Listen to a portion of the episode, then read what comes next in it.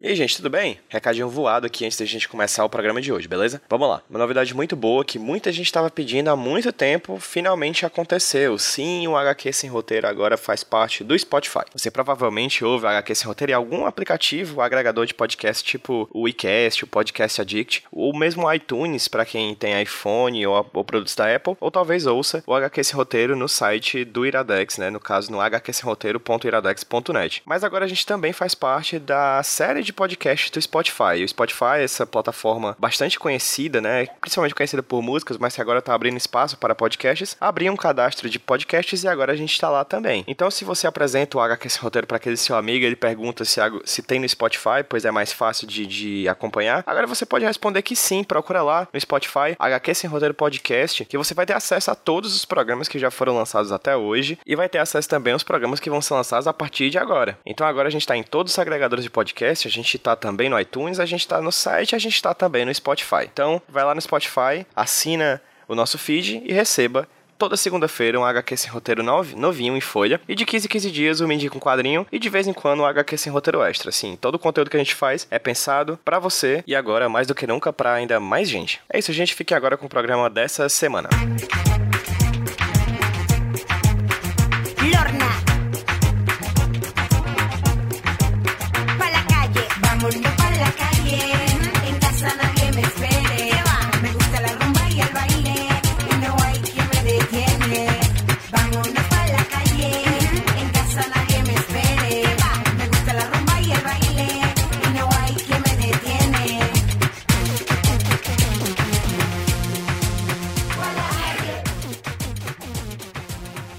Fala galera, beleza? Quem tá falando com vocês é o Pedro, trazendo para vocês mais um HQ Sem Roteiro Podcast, o podcast de quadrinhos aqui da rede Iradex de Produções Associadas. E hoje vou diretamente para São Paulo, diretamente falar com uma dupla de pessoas que eu estava doido para conversar há um tempinho. Eu já conhecia o trabalho deles de certa forma um pouco mais, de uma forma um pouco mais abrangente, não sabia muito bem o que era, mas recentemente eu tive a oportunidade de conhecer, inclusive alguns prêmios que eles ganharam, algumas coisas, algumas questões relacionadas ao empreendimento deles dois, mas vou pedir para que inicialmente eles se apresentem para vocês que estão ouvindo a gente. Primeiramente, bom dia, Cecília, tudo bem? Oi, bom dia. Cecília, fala para quem está ouvindo a gente quem é você, por favor. Meu nome é Cecília Arbolavi, eu sou é, jornalista de formação, sou argentina, estou morando há 10 anos em São Paulo. É, eu escondo bem meu sotaque de vez em quando, mas volta e meia aparece, quando eu tô querendo esconder ele, ele aparece. Então, ao longo da fala, acho que vocês vão ver que não sou brasileira. Tô há 10 anos morando em São Paulo, sou uma das sócias da Lote 42 e da Banca Tatuí. E é, muito em breve da, vamos poder falar abertamente da Sala Tatuí também, que é um novo espaço que a gente está criando. E acho que por aí. Excelente. E eu sabia que tu não era brasileira. eu já tinha ouvido, tu, tu visto os vídeos teus. Rapaz, você tem um sotaque meio pro sul, assim, talvez seja mais pro sul do que eu imaginava. Então é bem pro sul mesmo, tipo Argentina. Mas que ótimo. Muito, muito obrigado por ter topado conversar comigo, Cecília. Obrigada e... pelo convite. E aí do seu lado, Cecília, a gente também tem o nosso outro convidado do HQ Sem Roteiro de hoje, que é o João Varela. E aí, João, tudo bem? Fala aí pra quem tá ouvindo a gente quem é você, meu querido. Ô, PJ, tudo bem? Muito obrigado pelo convite, meu caro. Eu sou o João Varela, né? É, hoje exerço a função aí de editor da Lote 42, que é a editora que cuida da banca Tatuí, como a Cecília acabou de falar. Em breve vai dar origem à Sala Tatuí. Eu sou do Sul mesmo, de é, Guaíba, do sul do Brasil, né? De Guaíba, uma pequena cidade pertinho de Porto Alegre. E antes de trabalhar na Lote 42, nesse nosso empreendimento, eu trabalhei por algum tempo como uh, repórter de texto, né, de, de, revista, de jornal, de site e tudo mais. A minha experiência editorial é, é, é totalmente na Lote 42. Foi na Lote que eu aprendi mais a ter um, uma banca tatuí, né? ter uma banca a, a, a, a, distribuir o material, enfim, é, é isso. Acho que é, além disso, eu sou gremista e tudo mais, mas aí já não acho que não importa tanto para HQ sem roteiro. Não, mas aí a gente vai ter depois um futebol sem roteiro, a gente fala um pouco mais sobre isso. De toda Por forma, favor. gente, agradeço demais novamente vocês terem topado conversar comigo aqui pro podcast. Gostaria de agradecer aqui publicamente também a Carol Ito, né, que foi a pessoa que mediou o nosso papo, assim, eu tava querendo falar com vocês, mas tava envergonhada. Ah, cara, ajuda aí. Ela foi lá e ajudou. E no caso, fica aqui o beijo para Carol, a Carol que já foi convidada aqui do HQ Sem Roteiro, já falou sobre jornalismo e quadrinhos, já participou de um bate-papo sobre o Políticas, né, que é o projeto dela, enfim, os links vão estar aí no post para vocês. De toda forma, gostaria de começar o nosso papo hoje falando sobre um pouquinho sobre a banca Tatuí, mas não só sobre a banca Tatuí, porque vocês já deixaram claro aí uma outra questão que eu acho interessante a gente pontuar. E vou começar falando com a Cecília, perguntando para a Cecília. Vocês falaram que vocês têm uma editora, que é a Lote 42, que por sua vez tomam conta da banca Tatuí. Então vamos voltar um pouquinho no tempo, vamos falar um pouquinho primeiro sobre a Lote 42. Cecília, o que é a Lote 42? Bom, a Lote 42 é uma pequena editora é, que nasceu no final de 2012. O primeiro lançamento aconteceu em mar março de 2013 e a proposta da Lotte sempre foi é, encarar cada livro com um tempo diferente do que o mercado tradicional é, editorial está tá acostumado. Então a gente tem um, um tempo um pouco mais é, lento para editar, porque a gente gosta de realmente ouvir os autores, fazer uma ter uma troca muito boa, né, para criar cada livro, né? Porque afinal de contas um livro é uma coisa tão bonita, né? Um o resultado de um de um trabalho longo, né, de autores e, e, autoras, então não deveria ser tratado com, com pressa. Aí em muitos livros a gente até faz projetos gráficos um pouco mais ousados. Quando esses projetos pedem por é, uma intervenção mais gráfica, né? Quando o projeto gráfico pode acrescentar novas camadas narrativas. E isso também nos demanda mais tempo, né? Porque para poder viabilizar exige um tempo de é, orçamentos com gráficas, muitas trocas até chegar, até poder viabilizar né, projetos. Esse jeito de, de editar, de encarar o livro, a gente usa para todos os livros que a gente tem feito. Então, tem muitos de quadrinhos, de ilustração, mas também tem não ficção, tem ficção, poesia, é, infantil. Então, esse é o nosso jeito de, de encarar o livro. Até muitas vezes nos perguntam ah, qual que é a linha editorial da Lote 42, que é uma pergunta muito difícil, porque a gente tem publicado coisas bem diferentes, mas em cada livro, mesmo sendo bem diferente, a gente tem mantido essa essa proposta, esse jeito de encarar o livro, isso, isso sim permanece. Inclusive, muito obrigado por já, já ter adiantado essa resposta, porque era uma das que eu ia fazer, então. E, João, é, você eu, tem algo... Oh, desculpa. Foi um jeito... Não, foi um jeito de, de evitar a pergunta. Já respondi falando que não tem resposta, né? Então... Não, ótimo, ótimo. Excelente. Só tenho a agradecer. Pois poupa tempo. E você, João, tem algo a acrescentar? Bom, bom deixar claro que Cecília e eu já temos aí quase mais de 10 anos de relacionamento. Eu ia falar quase, mais de 10 anos anos de relacionamento, além de ser só, sermos sócios, né? Somos hoje em dia casados.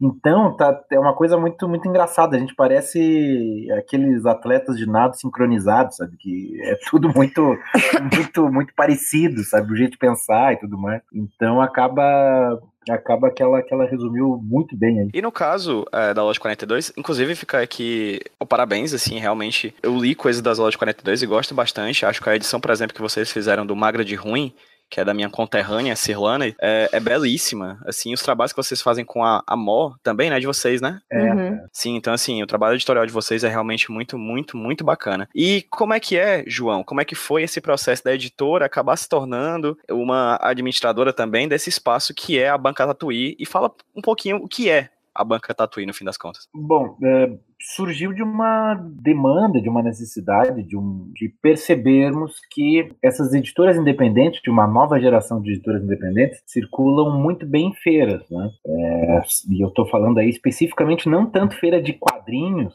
que talvez o público do podcast seja acostumado, mas eu estou é, me referindo principalmente a essas feiras que hoje se costuma chamar de arte gráfica. Né? Eu estou falando da Feira Miópolis, que aliás é organizada pela Lote 42, Feira Plana, Tijuana. Citei aí três exemplos de São Paulo, porque é em São Paulo que acontece muito esse movimento, mas ele já passa por uh, Porto Alegre, na Parada Gráfica, Parque Gráfico de Florianópolis, Feira Grampo de Curitiba, enfim, eu estou pensando no mapa aqui indo do sul ao norte, né? Cria. Uh, a cria de, do, do, que acontece, eu ia falar, acontece em várias cidades do Nordeste, né? Começou em João Pessoa, aliás, coincidentemente na... Uh, um dia antes da data de gravação desse podcast, nós uh, conversamos aí com a Marina Brasil, que é a produtora da, da CRIA, que aconteceu já em João Pessoa, Recife, enfim, a Publix, que aconteceu em Recife, enfim.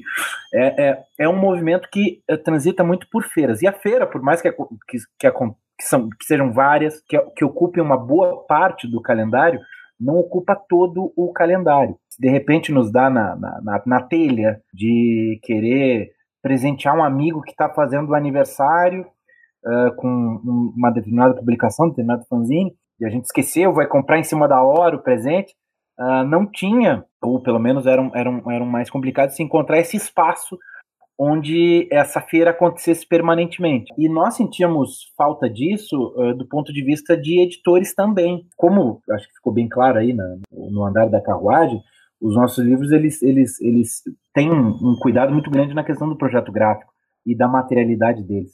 Por mais que a internet seja maravilhosa em diversos aspectos, a foto do livro não diz tanto assim do livro. Para citar um exemplo banal de um livro que não é de, de, de quadrinhos, mas que eu acho que que faz sentido.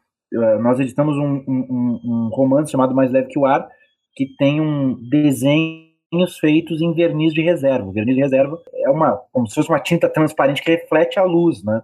Dependendo da posição que você coloca o livro, aparece desenho, né? É uma coisa, é, parece muito complexo falando, mas é, é realmente bem, bem simples. É, eu sugiro aí para quem tiver interesse em, em googlar o que é o verniz de reserva e ver provavelmente quem tem aí uma biblioteca razoável já tem alguns exemplos de livros assim.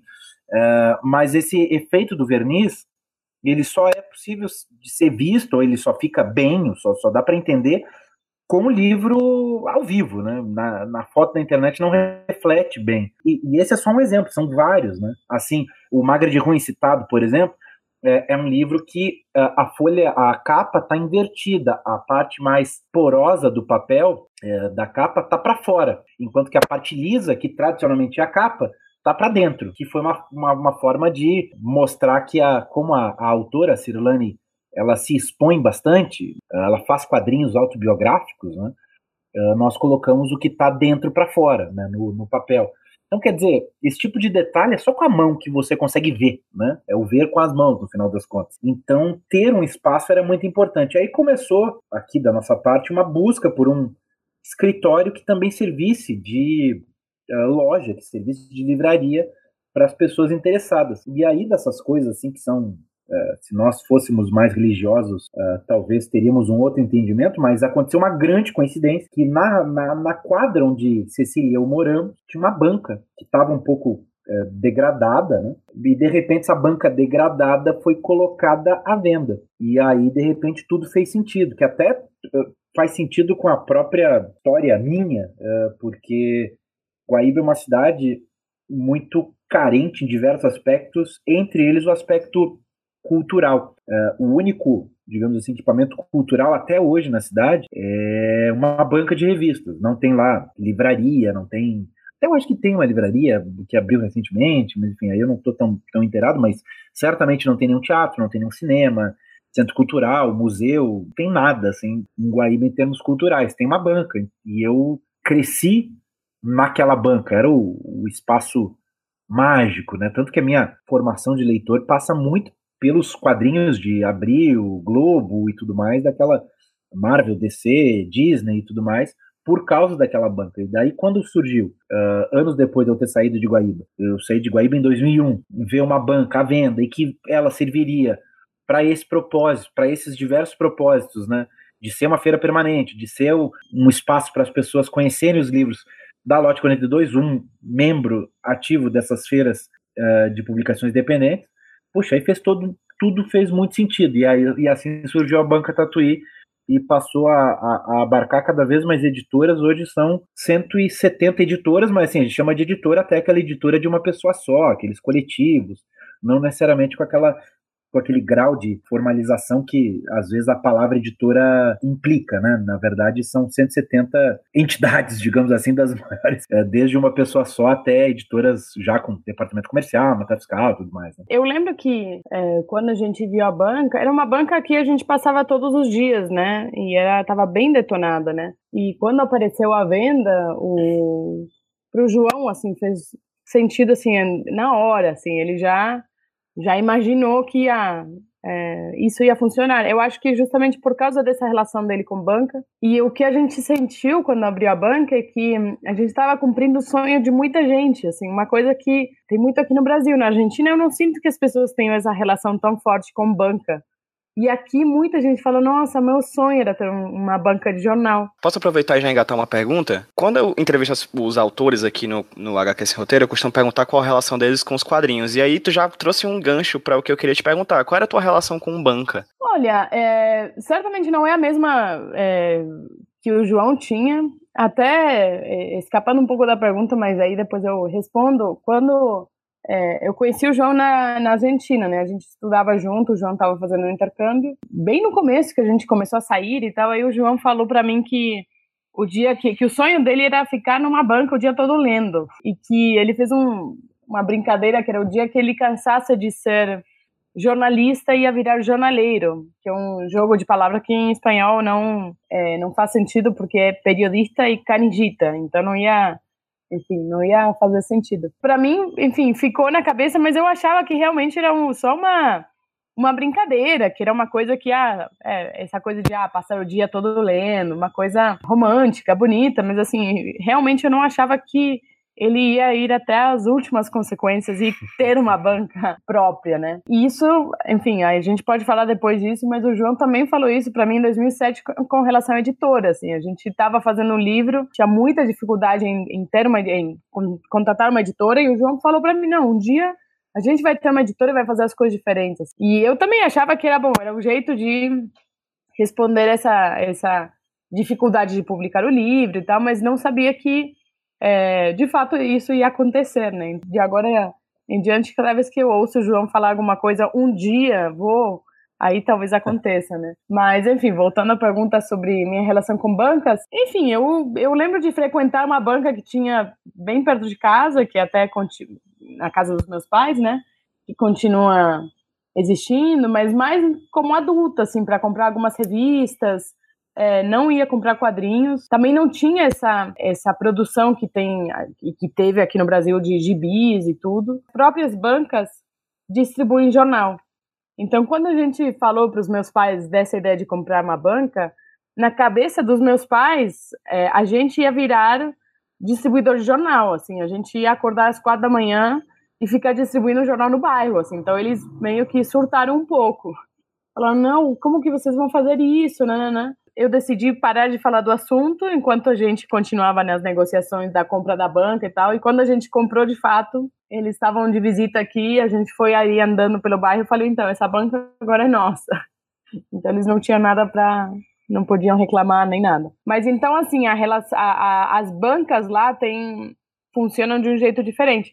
Tem muita banca e elas vendem só jornal, assim, não são como as bancas daqui, que hoje em dia vendem é, brinquedo, vendem bebida, comida é, e um monte de coisa, e também impressos, né? Mas hoje em dia as bancas, é, até para sobreviver, acabam vendendo muita coisa. Lá elas ainda se mantêm como, enfim, bancas de jornal e revista.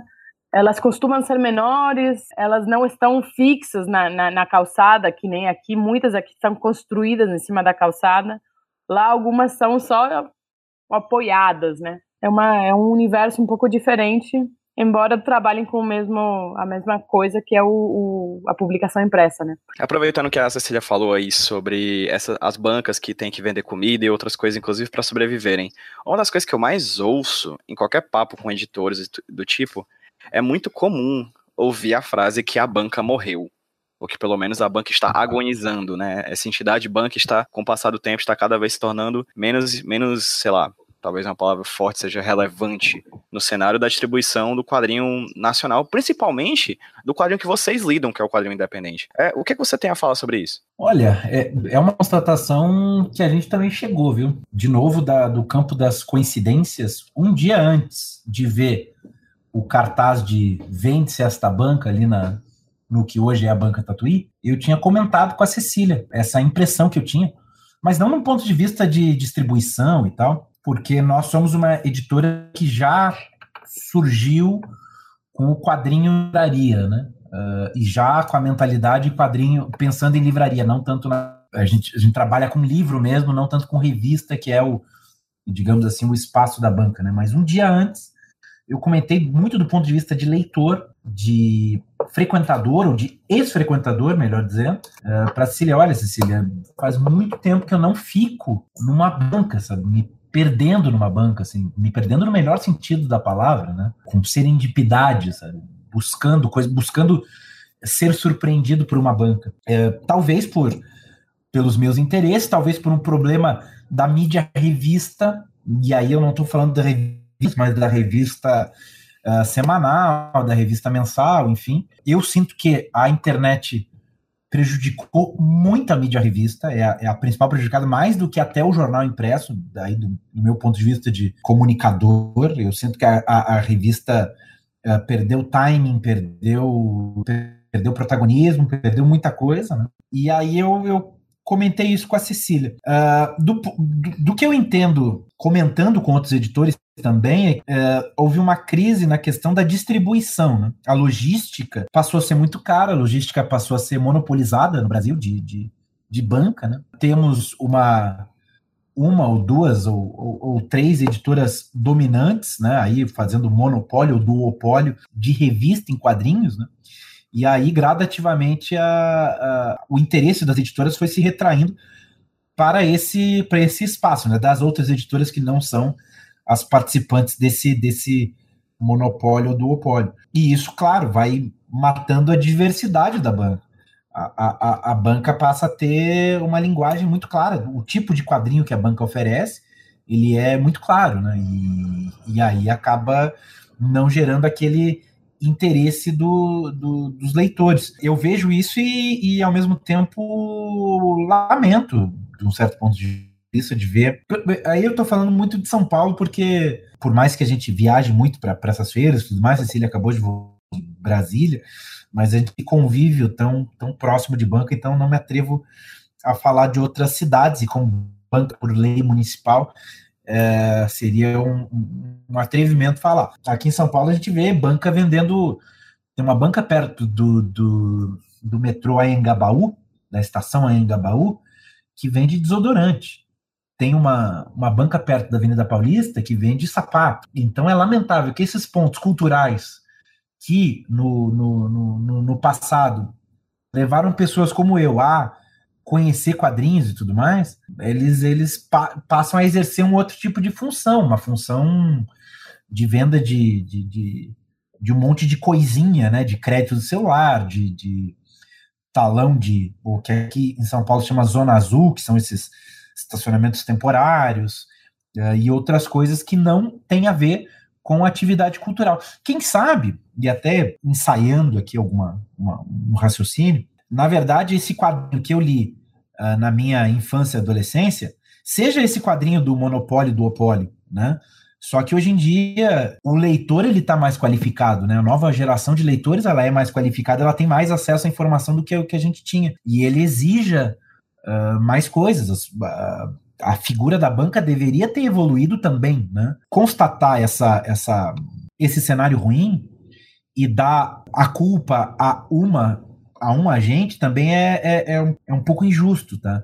Na verdade, a, a, a, culpa da perda de relevância da banca são de todos, são dos, dos editores, que talvez deixaram de, de, de ver soluções para isso, deixaram de ver soluções de diversidade para essa banca, dos jornaleiros, que se acomodaram, dos distribuidores, que uh, foram aí perdendo seu, seu, seu campo de trabalho, uh, dos leitores, que deixaram de exigir do seu uh, do seu jornaleiro, essa, essa diversidade, enfim. Então, na verdade, uh, agora a questão é tentar ver se vale a pena também buscar soluções para isso. Eu, eu, eu, gostaria, assim, do meu aí do, do ponto de vista de leitor, eu acho importante ter Uh, pontos de contato com a URB, né, da, da, da URB, do, do, do transeunte, que ele uh, tem esse acesso ali muito, muito próximo, que seja um acesso uh, interessante, sedutor, de uma certa medida, sabe? Que seja uma, uma publicação que a ele lhe interesse, o que venha lhe interessar e que ele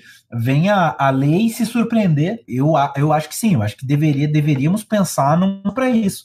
Agora, eu não vejo nenhuma solução a, a médio prazo. E até a geração nova de criadores não está muito interessado em banca, não tem muito interesse em colocar a sua publicação lá. É diferente do que aconteceu com os independentes dos anos 80, anos 90, até primeira metade dos anos 90, vai, tinha um grande interesse em fazer revista, em fazer publicação de banca, né? Hoje as, as as revistas independentes que ainda existem, as novas tal que acontece, elas meio que não, não dão muita bola para banca, não. Eu, eu desconheço, aliás, uma publicação nova, conheço várias, mas não conheço publicação nova que busque banca de revista como ponto de distribuição em outros pontos. Né? Claro, busca a banca Tatuí e tudo mais, porque né, é uma banca diferente. Mas a banca padrão, eles não estão não tão interessados, não, mas talvez seja desconhecimento meu, talvez existam iniciativas assim. Né? Eu sempre é, é bom, bom frisar que a gente está aqui num papo de impressões, né? Uh, a gente não está respaldado aí por grandes levantamentos científicos e, e, e, e, teóricos e empíricos, né? Mas assim, eu queria puxar uma coisa que o João falou e te perguntar a sua impressão, no caso, em relação a isso. Sobre a ideia de se ter um ponto fixo, né? Porque uma das questões relacionadas a, essa, a essa questão de distribuição, bancas, crises, etc., é o fato do, do, do, consumidor não mais se deslocar fisicamente a um local, mas na verdade a, a loja se deslocar fisicamente a ele, entregando por meio de correio, SEDEX, etc., os quadrinhos que ele compra em lojas virtuais, né? Como é que é para você, Cecília, como empreendedora, como dona da Banca Tatuí, como editora, inclusive do Lote 42, ter corpos, pessoas ali no local físico da banca. Um dos motivos da, da banca da Twitter vingado é, de fato, ser um ponto físico é, de que abre de segunda a sábado, que nunca deixou de abrir, assim, teve alguns feriados, a virada do ano, enfim, mas assim, desde que a gente abriu em é, outubro de 2014, a gente realmente, assim, cumpre é, com o que manda a lei municipal, que é abrir, né, é, oito horas por dia e tudo mais. Então, é, aos poucos a gente foi primeiro a vizinhança, né? É, aqui sim, nessa banca você encontrava publicações diferentes, alternativas, e sim, no horário de funcionamento você nos encontra.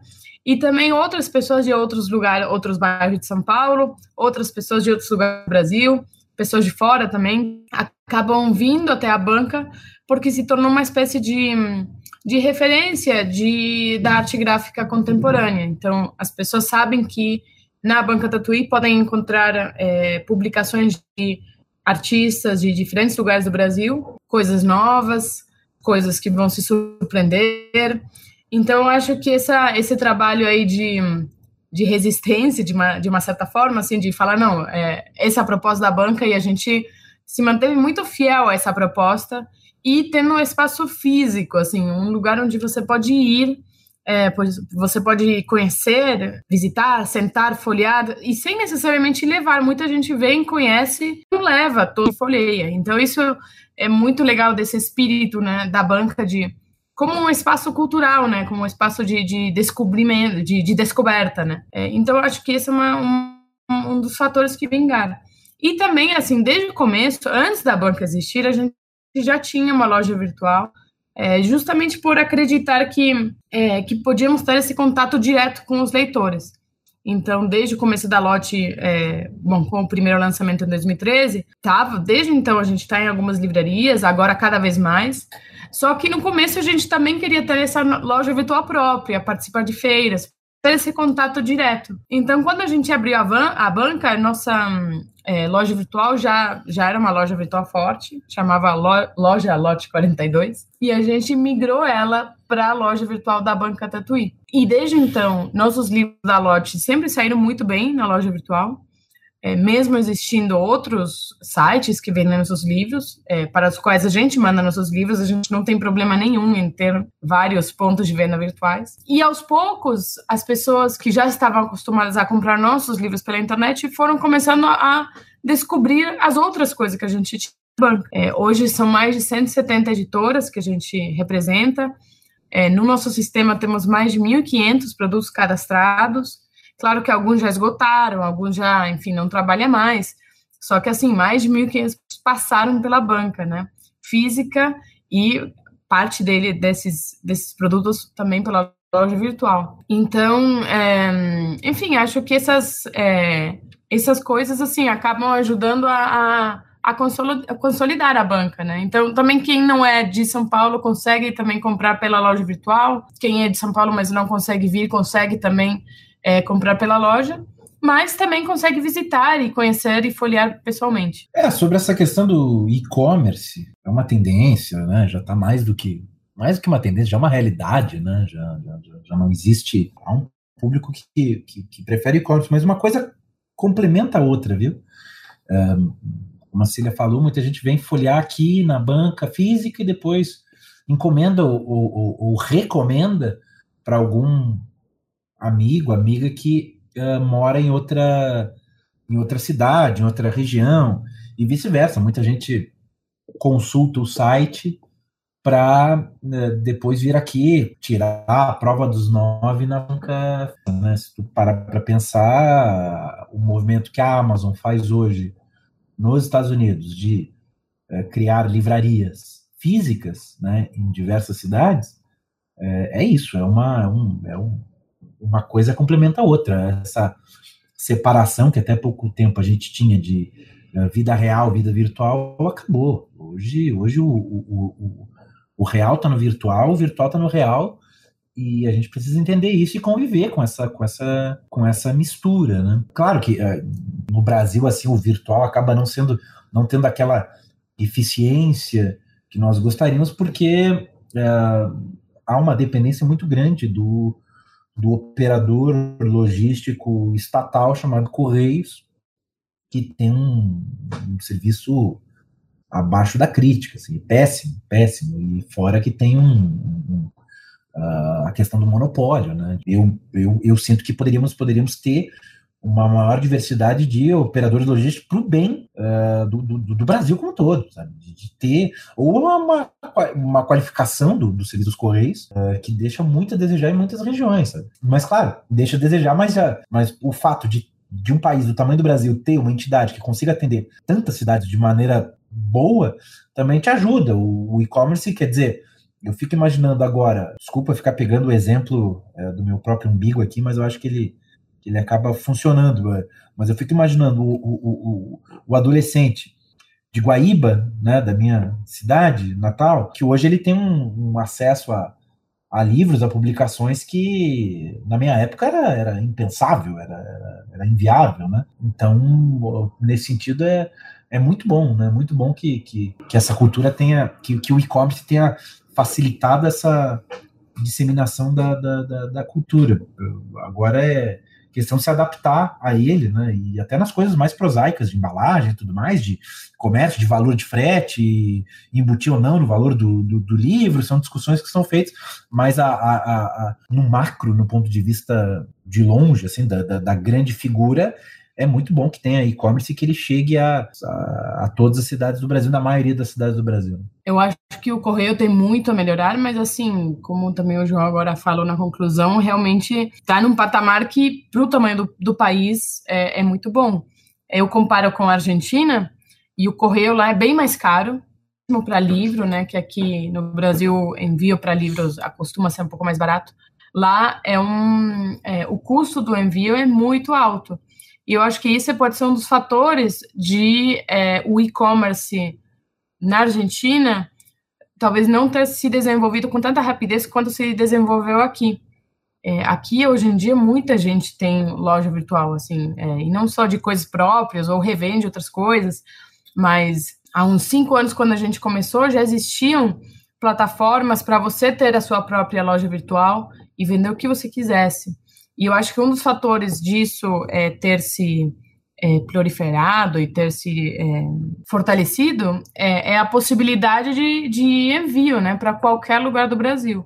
É, e sim, ainda tem muitas falhas e tal, mas eu acho que a gente aqui está bem me melhor do que em outros lugares. Eu sempre comparo com a Argentina porque acabo tendo uma, um contato um pouco maior, né?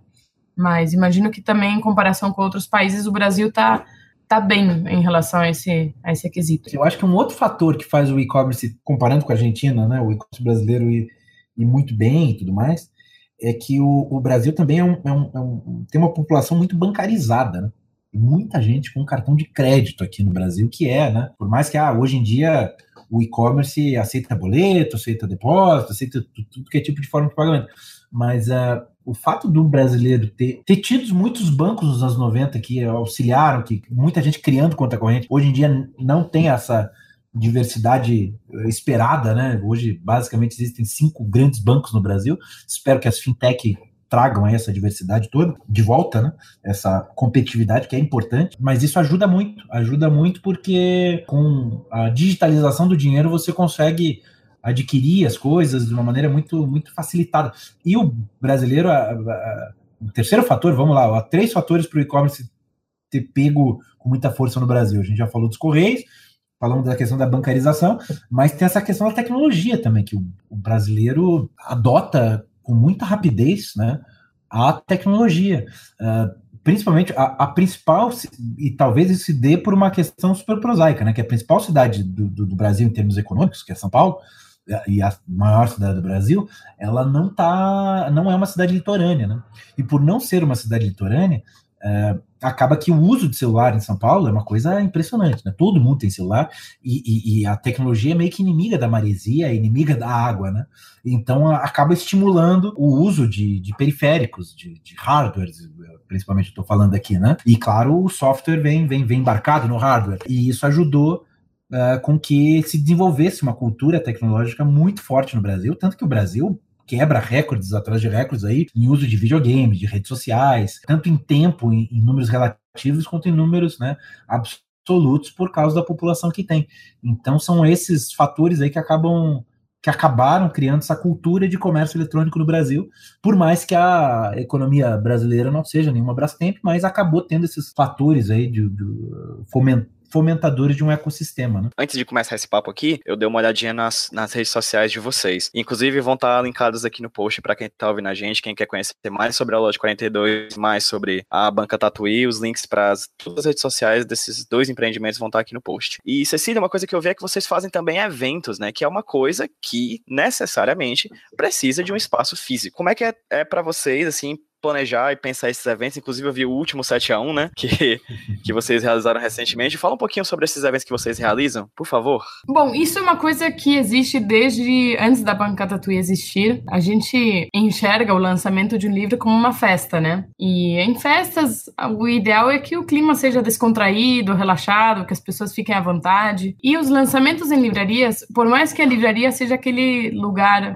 que é maravilhoso, assim, que dá vontade de entrar, de ficar ficar lendo, folhando, descobrindo. Pré-evento, uma livraria, como justamente ela precisa proporcionar para as pessoas esse, esse clima gostoso para descobrir livros, os lançamentos não podem atrapalhar muito é, as pessoas que estão lá frequentando, né? Então, os lançamentos em livrarias acabam sendo mais formais, é, com as filas de autógrafos, não tem geralmente música, às vezes tem um vinho, um amendoim, mas enfim, são mais formais. E a gente que ir fora que lançamento em livraria geralmente acaba, enfim, é, ficando com uma a livraria acaba ficando com uma porcentagem bem alta da, das vendas, né? Que isso aí é outro assunto que a gente pode depois entrar de, das porcentagens de livraria e da necessidade de uma comissão para livraria. Esse é um outro assunto. Mas desde o começo da lote a gente queria um pouco fugir desse, desse jeito convencional, né, de lançar livros.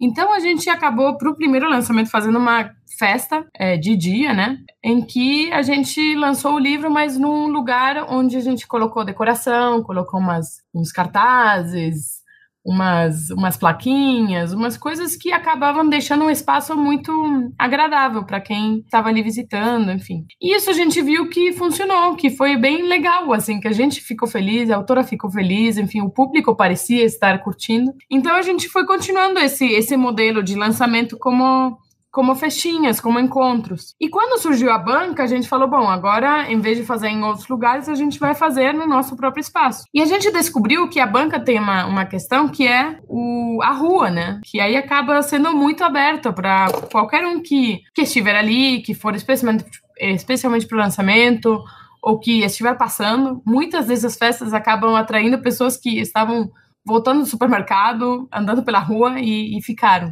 Então, a banca tem essa, essa coisa muito, essa característica muito legal de ser completamente aberta. E na banca, a gente, desde 2014, quando abriu, a gente foi experimentando diferentes coisas. Então, é, a gente faz shows que são no teto da banca, que é, o teto, na verdade, era para ser um jardim. Hoje em dia é jardim e é palco Mas a ideia inicial era botar um jardim, e para botar o jardim, a gente teve que reforçar muito essa estrutura. E quando o engenheiro falou: Bom, agora a sua, a sua, seu teto aguenta uma tonelada, o João ouviu isso e falou: Bom, não quero colocar terra, quero colocar uma banda em cima do teto. E foi isso que aconteceu e deu certo, e a gente continua repetindo. Mas além desses shows, já teve é, aula de dança de rockabilly na rua, na calçada, teve um, um debate de as pessoas sentadas na calçada do lado, teve vários eventos é, de maior ou menor tamanho, mas o legal é que realmente dá para ir pensando em outras possibilidades que, que ainda não foram feitas. É, ontem a gente fez um, um, evento que, na verdade, está mais relacionado à Lote 42, que foi o que a gente chamou de o último 7 a 1 da Lote 42, que está relacionado com uma promoção que a gente fez na Copa de 2014, que decidimos dar 10% de desconto para cada gol que o Brasil sofresse. Que era um jeito de, bom, se o Brasil leva um gol, tem uma coisa boa que é desconto na loja virtual. Só que a gente não esperava que a Alemanha fizesse sete. E quem esperava, né? Foi meio traumático, assim. Mas tudo bem, continuamos. Pois é, mas aí a Alemanha fez sete e a gente, ao invés de deletar o post, se esconder e tal, não, a gente bancou e deu 70% de desconto. Então a promoção viralizou, uma coisa monstruosa que nos surpreendeu, e mas enfim, conseguimos dar conta e, e, controlar essas hordas de, de, gente virtual, alguns xingando, alguns celebrando, enfim, foi uma coisa que aí já é para outra é, outra pergunta, mas enfim. No fim deu tudo certo, a gente sobreviveu. E a cada ano, que era de novo 8 de julho, algumas pessoas voltavam a lembrar desse. É, divulgavam o post e tal, e algumas, por causa desse, dessa coisa da internet, fake news e tal, muitos achavam que a gente tinha fechado, assim, porque só viram a promoção, falaram, ah, a editora é, se deu mal e fechou. E não, assim, a gente não só prometeu, como vendeu os livros com 70% é, e continua vivo. Então, a cada ano, no dia 8 de julho, a gente fazia uma, enfim, um aniversário dessa promoção, dando 70% nos livros. Aí sim, em quantidades limitadas, né? O estoque um pouco mais limitado que da primeira vez. Só que a gente sempre dava e muita gente acabava comprando, conhecendo os livros e, e tal. E aí, nesta Copa, a gente achou que era um bom jeito de, bom, encerrar o ciclo, né? E fizemos pela última vez a promoção do 7 a 1 Durante a Copa, a gente fez uma promoção é, só que foi um pouquinho diferente. Foi a cada gol que o Brasil levava, a gente sorteava um livro e dava esse livro com 70% de desconto. Inclusive, um deles foi o Magra de Ruim, da Silane, que venceu no sorteio. Então, ao longo da Copa, a gente foi fazendo essa promoção e ontem, na banca física mesmo, a gente fez essa promoção pela última vez. E foi muito legal, assim, porque foi uma coisa bem tranquila, assim, não teve, não teve show, não teve é, música, assim.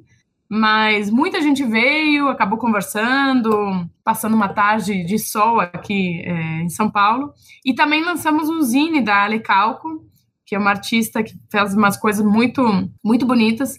E ela já tinha um zine chamado Pesadelo Infinito, que é um zine que tem um sistema de dobras em que você vai dobrando o livro e, sempre você dobra e consegue abrir ele de novo e dobrar de novo e enfim. E aí tá o tempo todo escrito gol, gol, gol, então é o gol infinito, pesadelo infinito para lembrar do 7 a 1. Então a gente fez a nossa promoção e o lançamento da da Ali. Tem, tem um outro lado nosso de produção de eventos é, que não não está tão vinculado à banca Tatuí, é, que nós organizamos diversos tipos de eventos em outros locais também, né? O mais conhecido deles é a Feira Miolos, que acontece em novembro na Biblioteca Mário de Andrade, em São Paulo, que é a, a maior biblioteca pública aqui do, do, do estado, a segunda maior biblioteca pública é, do Brasil, né, só é menor que a Biblioteca Nacional do Rio de Janeiro, é, que é uma feira de publicações independentes. E, e a partir de então, nós somos convidados para produzir, curar, enfim, diversas feiras de publicações independentes, né?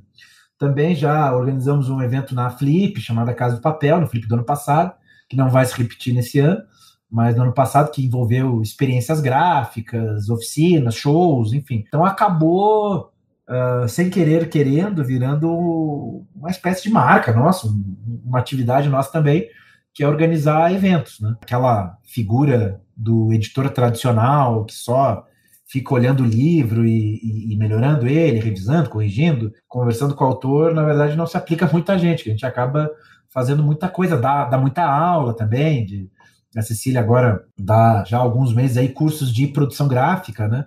Inclusive foi para Brasília lá, como parte da programação da Feira Dente que rolou lá, foi o curso de produção gráfica dela. Eu dou aula de editoração atualmente.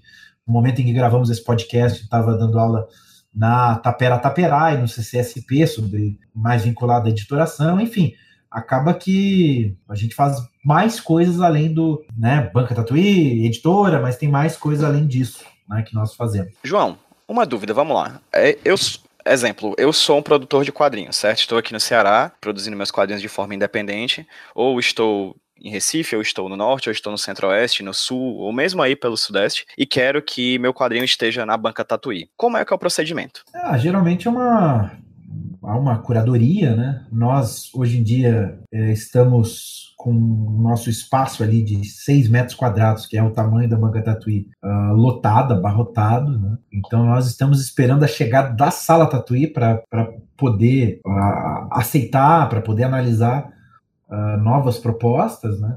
Mas geralmente é isso, é um uh, caso seja aceito, passa a fazer parte da banca Tatuí, tanto física quanto virtual, e aí basta enviar os quadrinhos por correio ou, ou trazer eles até aqui de alguma forma, não tem muito, muito mistério nesse sentido. Mas essa parte aí, eu vou te ser bem sério, quem cuida mais é a Cecília e ela é a pessoa muito mais indicada para responder essa pergunta, né, Cecília? É, hoje é, como a gente também já esteve, já está do outro lado também, então a gente coloca nossos livros em livrarias e às vezes algumas livrarias demoram para passar o acerto, demoram para pagar e, e, essas coisas. A gente tenta na banca da TUI trabalhar de um jeito diferente. Então a gente é bem certinho em tudo que é pagamento de publicações. E para isso, é, cada editora nova que entra, ou cada artista que entra, demanda uma quantidade bem grande de e-mails e de coisas meio é, de cadastro e tal. Que é uma coisa que parece que, ah, é só e-mail, tá? mas, assim, é, demanda mesmo um, um, cuidado, porque, assim, você pode perguntar para todo mundo que está na banca, assim,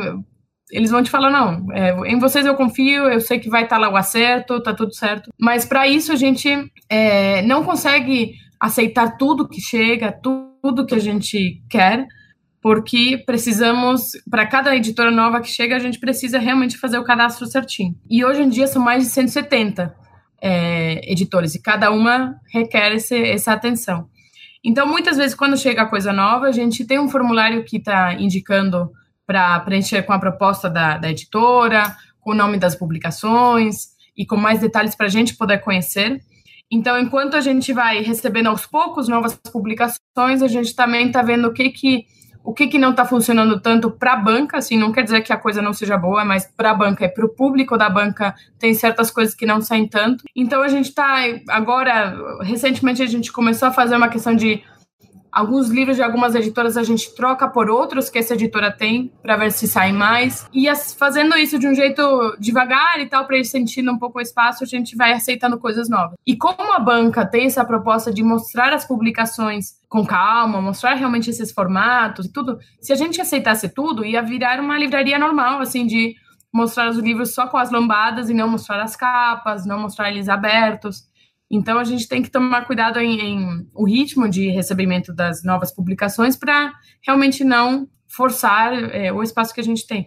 Mas agora a gente a gente está falando muito da sala Tatuí e tal, que é um espaço que é, a gente está criando, que vai ser nosso escritório. A gente teve que sair do lugar onde a gente estava e encontramos uma nova sala que fica na frente da banca. Demos muita sorte, assim, uma coisa incrível assim. E é um lugar bem grande. Então, além da do escritório, a gente quer fazer um espaço para cursos, para lançamentos, um espaço com publicações mais raras. Temos duas mapotecas já para receber trabalhos originais de autores. Então, a ideia é que na, na sala dê para receber mais publicações, mais coisas, e assim, é, quem sabe a gente consiga também receber mais coisas que a gente, que a gente quer. E em relação ao tipo de publicação, a gente prioriza muito publicações que tenham esse apelo de, de arte gráfica, porque o público acaba gostando desse tipo de publicação, né? Então, livros que têm cuidado especial, não digo em formatos, assim, tem livros que é, são até, entre aspas, convencionais, mas dá para perceber que foi feito um, uma escolha de papel com cuidado, uma capa bem produzida, enfim. Então são publicações que têm, que demonstram esse cuidado, que é o tipo de publicação que, que o enfim, que o público da banca tem, tem procurado. E, João, vamos lá.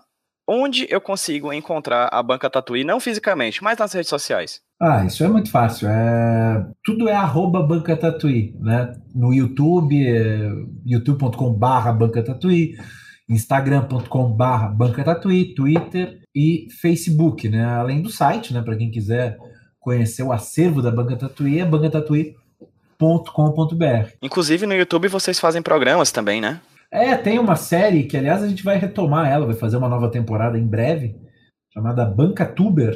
É como se fosse um booktuber, só que das coisas da banca, né? Com recomendações de publicações independentes. Aí, conversando um pouco sobre a proposta, de uma maneira bem rápida, assim, muito sintética, para é, falar um pouco desse movimento, né? A gente sente. Na verdade, eu acho que dá para dá notar um padrão aí nas coisas que a gente faz, o PJ, que é o seguinte: é, poxa, seria legal se tivesse tal coisa. Ah, mas ninguém tá vendo tal coisa. Então vamos fazer. Então vamos, vamos, vamos nós mesmo, sabe? Já, já que não tem um, um, booktuber ou independente tuber, sei lá como é que a gente chamaria, de, de, de só de publicações independentes, então vamos embora, vamos, vamos, vamos nós mesmos, com a nossa cara e a coragem, fazer com os nossos recursos uh, limitados, tentar, tentar organizar isso aí. Então tem nas redes sociais da Banca Tatuí, tem esse, essa série Banca Tour, e no Lote 42, para quem tem interesse em conhecer aí bastidores de gráficas, de questões de edição, palestras, a Lote 42 tem como característica no seu canal de YouTube esses vídeos aí que são muito instrutivos e eu acho que muito interessante, principalmente para pessoas interessadas aí no meio. E aí as redes da Lote 42 são muito simples também, arroba Lote 42 em tudo, em Twitter, em YouTube, né? youtube.com.br lote42, facebook.com.br lote42 e por aí vai.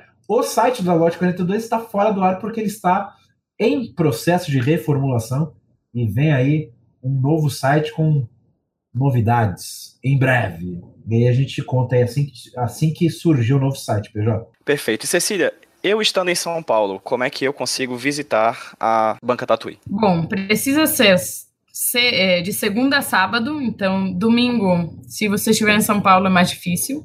Mas de segunda a sábado, das 10 às 6 e meia, é, a gente está aberto. É, só sábado que agora está fechando para almoço, que é da 1 e meia às 2, geralmente fica fechado, mas é rapidinho, aí depois a gente volta e abre. É, então, então, é só chegar. É Rua Barão de Tatuí 275, na Santa Cecília, que fica mais na área central de São Paulo. E na Sala Tatuí, a ideia vai ser que essa livraria é, que é um pouco a extensão da banca, seja com hora marcada, porque como vai ser nosso escritório também, a gente quer continuar esse atendimento cuidadoso que a gente tem na banca, também na sala Tatuí, e para isso, é, enfim, precisa só marcar horário, ver, enfim, que dia que, que dá para a gente receber e tudo mais. É, aí a sala Tatuí fica na Barão de Tatuí, 302, sala 42. Então a, a banca Tatuí fica na Barão de Tatuí, 275, no número 302, a sala Tatuí, na sala 42, aí precisa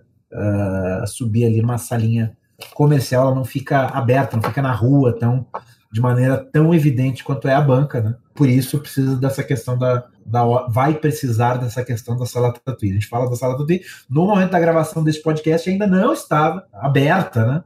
Mas como o podcast fica por aí, fica no feed, a galera gosta de maratonar, recuperar programa de muitos anos atrás, enfim, provavelmente estará aberta aí algumas semanas depois da publicação do podcast. João, Cecília, muito obrigado por vocês terem topado conversar comigo aqui pro podcast, pro HQ Esse Roteiro. É uma honra enorme ter, ter vocês aqui no nosso feed.